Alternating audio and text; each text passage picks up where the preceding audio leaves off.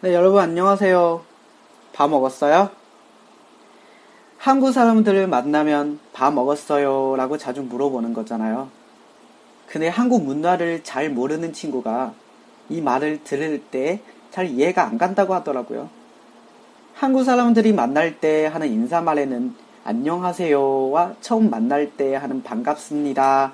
그리고 오랜만에 만났을 때 오랜만입니다. 잘 지냈어요? 라고 하는 인사말이 있죠. 근데 왜 밥을 먹었어요? 라는 말이 자주 드는 겁니까? 사실 친한 사람끼리 밥 먹었어요? 라고 물어보는 건 밥을 먹었는지 안 먹었는지 궁금해서가 아니라 그냥 안부를 물어보는 인사말인 경우가 많은데요. 외국인들이 들으면 어떻게 대답을 해야 할지 난감한 경우가 많답니다. 그런데 왜 이렇게 많은 인사말 중에 밥 먹었어요를 가장 많이 쓰는 겁니까?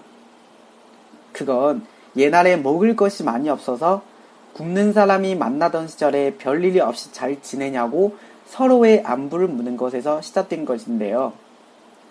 상대방에 대해 걱정과 배려가 담긴 따뜻한 인사말이라고 보면 될 것 같습니다. 그러니까 밥 먹었어요? 라고 물어보면 특별한 경우가 제외하면 식사를 했는지 안 내는지 상관없이 그냥 은 아니면 네 이렇게 가볍게 대답하고 다음 이야기 주제로 넘어가면 됩니다. 그래서 여러분 아셨죠? 혹시 친해지고 싶은 사람이 있으면 만날 때 밥 먹었어요와 헤어질 때 밥 한 번 먹어요 라고 인사를 한번 해보세요.